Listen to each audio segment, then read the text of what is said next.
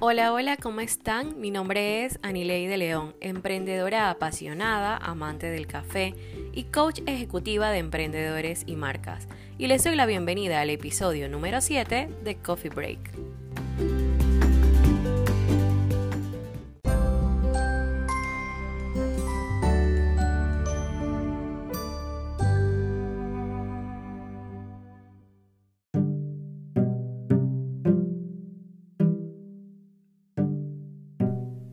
Hello, hello, bienvenidos al episodio número 7 de Coffee Break. Estoy emocionada de que estén escuchando este episodio porque nos dimos una semana de break entre los capítulos anteriores y este nuevo capítulo. Y hoy quiero conversar con ustedes acerca de 5 ideas que harán que sus emprendimientos sean únicos e irrepetibles y que yo en su momento los apliqué y la verdad que me fue muy bien. Pero antes de eso quiero conversar un poquito y recordarles que si es la primera vez que escuchas este episodio, este podcast, este preciso podcast está diseñado para que compartamos ideas, aprendizajes y conocimientos y pueden ir directo a la cuenta de Instagram arroba Esta semana comenzamos un sorteo de una caja de lanzamiento con la cual estamos celebrando el inicio de este podcast y que sea para por muchos años más. Así que pueden ir a la cuenta y participar para que eh, se ganen ese sorteito que es la próxima semana, el día 29.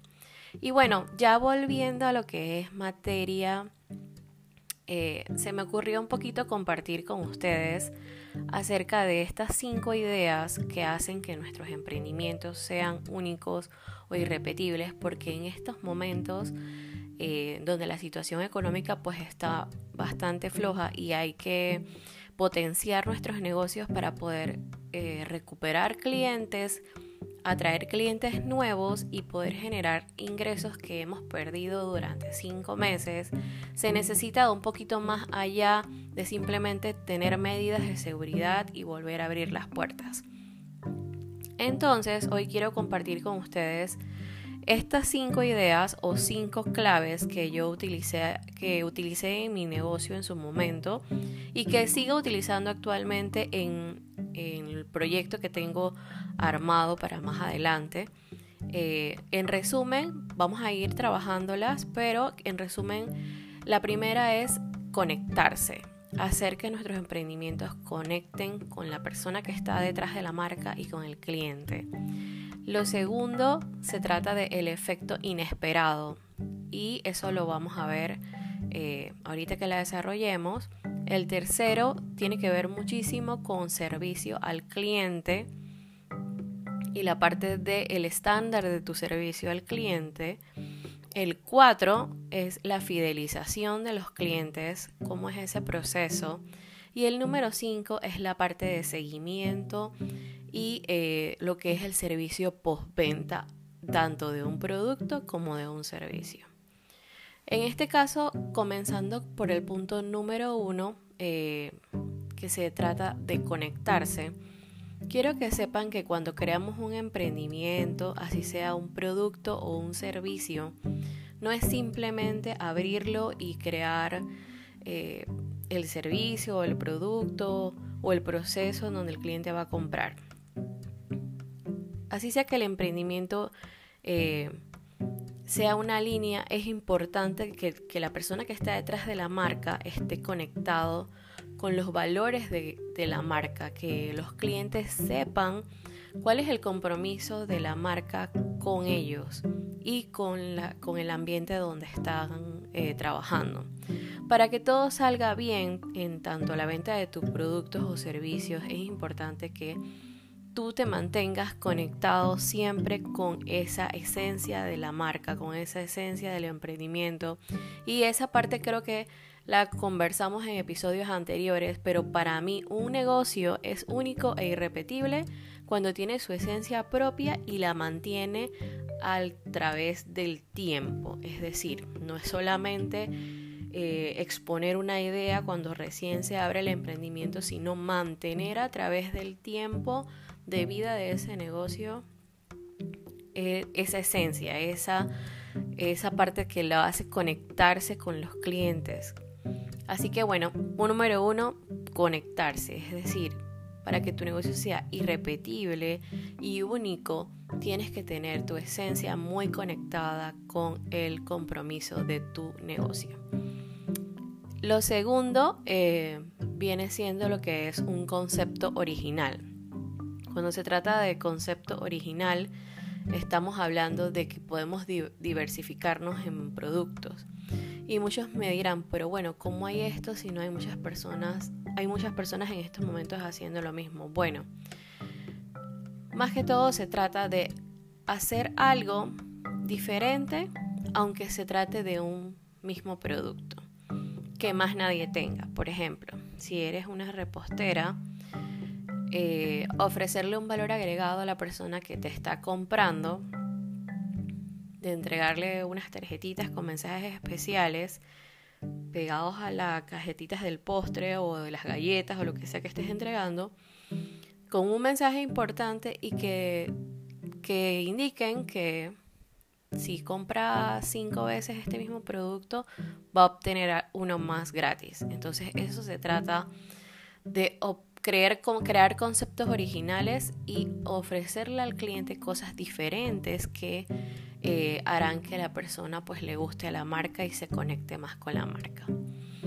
El tercer eh, elemento importante para que tu negocio sea único y repetible es que debes tener el efecto wow, el efecto inesperado, una sorpresa, o sea que la persona realmente no espera que va a recibir eso durante su proceso de servir, eh, de recibir el servicio o de comprar tu producto. Por ejemplo, si una empresa que es de comidas rápidas puede agregar una porción de papas adicional al pedido sin que la persona lo espere y, y le pone un mensajito dando las gracias por preferir los servicios, créanme que ese factor, wow, hey, recibí un poquito más de papas, una orden más de papas, porque estoy comprando eh, un combo o dos combos o dos hamburguesas que ya venían con sus papas. Entonces ese valor agregado hará que exista un efecto wow en, la, en el cliente y definitivo que harán que tu emprendimiento sea único e irrepetible. El tercer punto para mí es básico y se trata de un alto estándar de servicio al cliente.